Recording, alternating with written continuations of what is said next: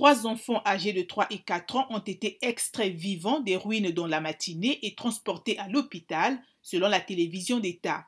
Un habitant de Bata, qui a requis l'anonymat, a affirmé que son oncle, un officier du camp militaire, a perdu cinq membres de sa famille qui ont été entièrement calcinés.